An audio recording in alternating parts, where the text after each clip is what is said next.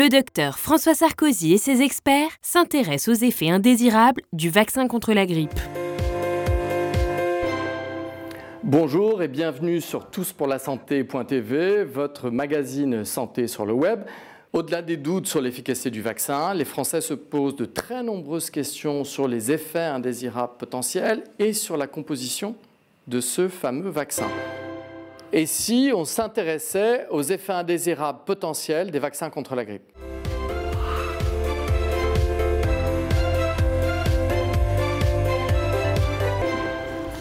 Euh, Plutôt contre. Pourquoi? Parce que euh, on entend plein de choses en fait sur sa composition.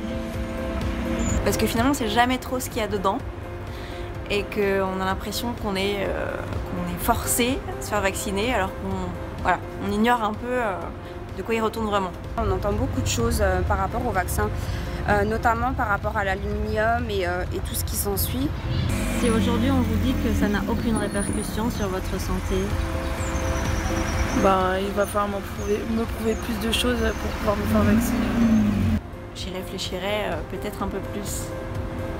Je préfère laisser mon corps et mes anticorps combattre on le fera en espérant qu'on ne nous dira pas dans 10 ans que, oups, non, en fait, euh, il est très mauvais et tous ceux qui ont fait ce vaccin avec le lot XYZ doivent venir à l'hôpital et on doit leur faire un traitement, etc. etc.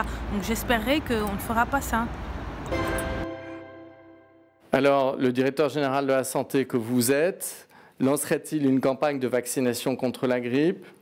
Si c'était dangereux pour la santé Ce n'est pas envisageable c'est parce que justement les vaccins ne sont pas dangereux, que la balance bénéfice-risque est très évaluée, qu'on peut faire en, toute sécurité ces campagnes de vaccination, qu'on en fait la promotion. On a euh, des années de vaccination et donc des preuves sur euh, à la fois les volumes et les typologies de vaccins, et donc en particulier sur le vaccin contre la grippe. Alors, Serge Montero, quand on regarde sur Internet, on dit qu'il y a de l'aluminium, qu'il y a du mercure, que ça affaiblirait le système immunitaire, ça entraînerait des troubles neurologiques graves. Qu'est-ce qu'il y a dans votre vaccin? La production est quelque chose d'extrêmement complexe pour, le, pour les vaccins de la grippe.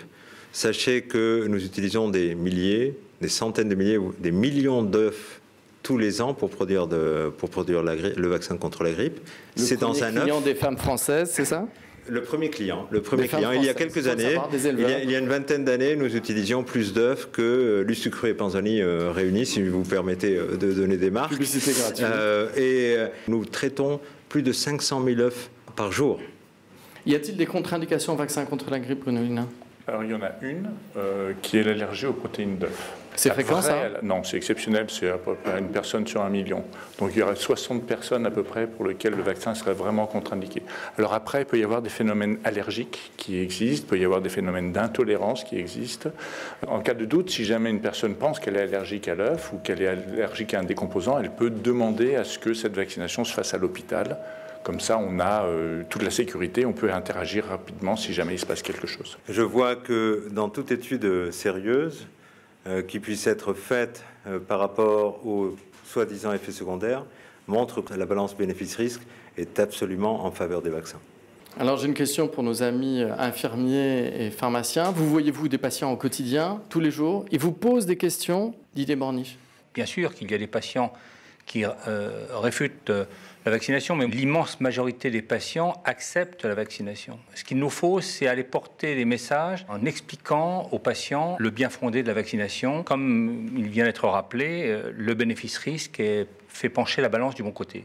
Chez les pharmaciens, on pose des questions aux pharmaciens d'officine oui, tout à fait, très, très régulièrement. Et, l'une des questions qui revient euh, le plus souvent, je pense, est celle qui concerne les adjuvants et notamment l'aluminium. Donc, en l'occurrence, sur le vaccin contre la grippe, on est absolument tranquille, mais il y a justement cette méconnaissance en fait de euh, l'aluminium quand il est contenu ou pas dans les, dans les vaccins.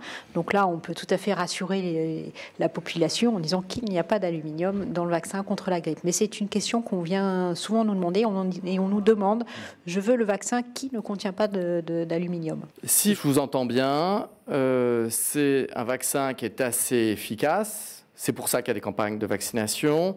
C'est très bien toléré. Alors, vous vous vaccinez, vous, tous autour de la table? Oui. Oui. Oui. Oui, aussi, depuis des années, et avec beaucoup de conviction et d'allant, en tant que professionnel de santé. Et moi aussi, surtout depuis que j'ai eu la grippe. Mais bon.